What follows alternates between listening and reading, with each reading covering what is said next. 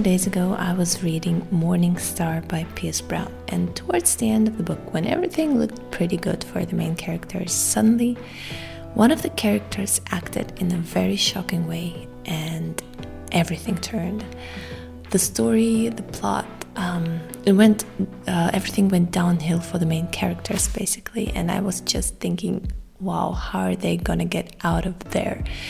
Everything got worse and worse, and nearly when you thought, okay, there is no way something can happen right now, the plot turned yet again. Everything turned around. There was a shocking twist, and the characters started winning. At this point, you feel triumph, you feel shock, and to be sure, this is a plot twist, and this is a book I want to forget that quickly. So, if you want your reader to never forget your story and never forget your book, then build in plot twists. Even if you're writing a short story, a blog post, whatever it is, if you're using storytelling for that, you have to build in plot twists, shocking plot twists that will make your reader never forget your story. But how can we actually build believable and strong plot twists that will make your story unforgettable? Let me give you five suggestions of how you can do this. So, the first step is drive your story into another direction.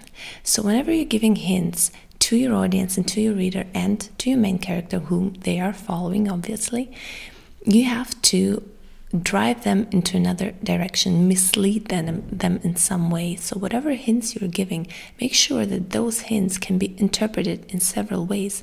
And the way your main character interprets them, your reader follow him, and they are completely off into another direction.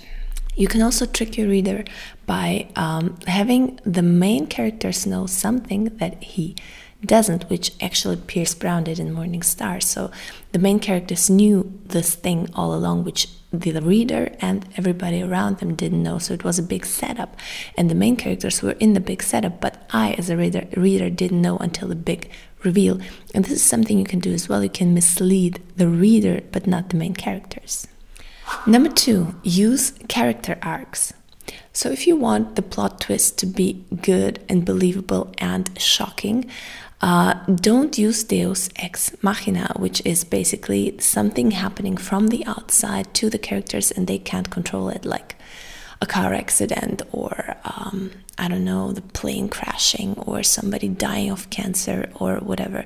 Because this is not a strong plot twist. Yeah, it is a twist, but it wasn't like a decision from somebody else. If you want to have strong plot twists, use characters and use character driven plot twists, which means the twists have to be a decision of your character. Use the character arcs, use the development of one character who goes into another direction, into a direction, and then he stands at a crossroad.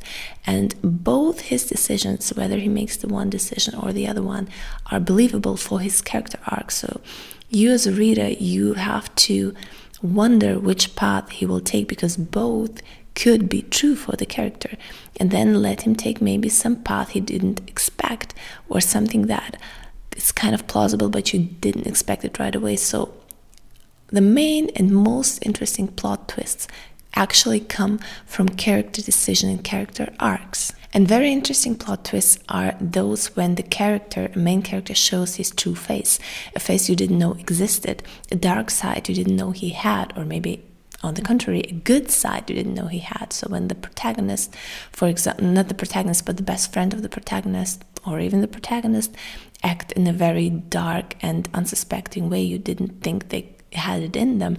Or on the other hand, when the antagonist suddenly does something really good and you didn't expect that from him. But this is really important. You have to set it up. So, number three is set up the plot twist uh, the plot twist cannot come out of the blue. If it does, your reader will feel cheated. So the plot twist has to be set up. How do you do that? You had these hints that you placed all over the place. But those hints, for example, could be misinterpreted by the reader or by the main characters, and they follow them into this misinterpretation. Or you placed hints that weren't like very obvious. So they were like minor, but the reader didn't pay attention to them. And then when you have this plot twist, all of a sudden you think, oh wow, this was really important. I didn't think of that. And it has to be like an aha moment for the reader. So the reader is like, okay, I didn't see that coming, but I should have.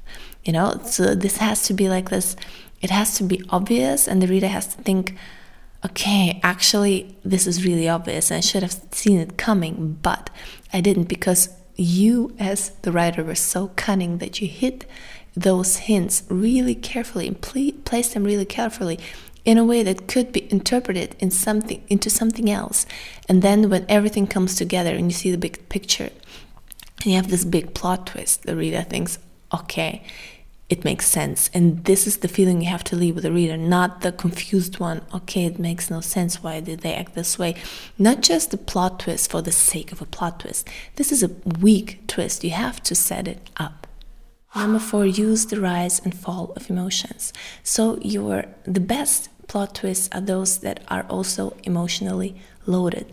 This is why I say that uh, building a character driven plot twists is actually the way to go because they're really emotionally driven and they will take your reader on a ride. For example, um, the plot twist in The Morning Star, it was carefully set up by the friendship from the beginning on that this character and the main character had, and you were really rooting for this character to make the right decision and you were wondering how this friendship is going to end and will he do the right thing or not and it was set up from the beginning on and it was the writer played on the emotions on the of those characters of the friendship that he has built throughout actually the first two books as well. So this was a really strong thing. So try to play with the theme with the emotions with the characters. So when the plot twist occurs it takes your reader on an emotional ride as well. Not only a mind twist for, but also like an emotional twist as well so, especially for the twists in the very ending of the book, which are the strongest, by the way, they have to be also driven by theme and by characters. So, make sure you build in the theme, the, the thing that you wanted to express. So, for example, in The Morning Star, the theme was that friendship can defeat the difference that divide us, like nations and uh, all the other things, morale and uh, all our upbringing and so on. So, friendship is the strongest force in the universe. And by this decision of the character and the big, big plot twist in the end, it actually played into the theme, saying that yes, friendship can overcome the differences that divide us. So, make sure that when you build in your plot twists, you think of theme and what you are saying with this plot twists in terms of life and what they're saying about life in general.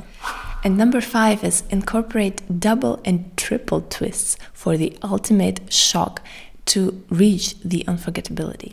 So, for example, if you've seen the movie The Invisible Guest, it was such a great movie. And what I remember about it was that all the time we had those plot twists. So when you think uh, you figured out the story of the murder again and again, there's a twist. So like it starts with some minor twists, like here and there, and it builds to something really shocking. But the last twist, you really don't see it coming. It's like wow.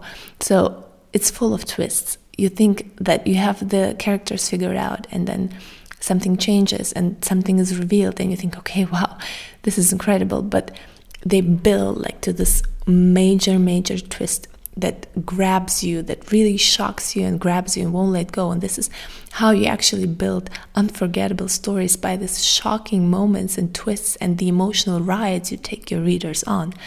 So for the ultimate shock build in several twists. Like with the Morning Star, for example, for example, they had two twists. So they had one of these twists that everything went downhill emotionally for the reader, and then everything went up again with this major twist. And um, make sure your twists are clever, character driven, theme driven, and also um, building upon each other for the ending to the ultimate plot twist. So, if you want your story to be unforgettable, make sure to build in plot twists. They make a story interesting, they make it shocking, they take your reader on an emotional ride if you do them right. And this way, you will build a story your readers won't forget that soon.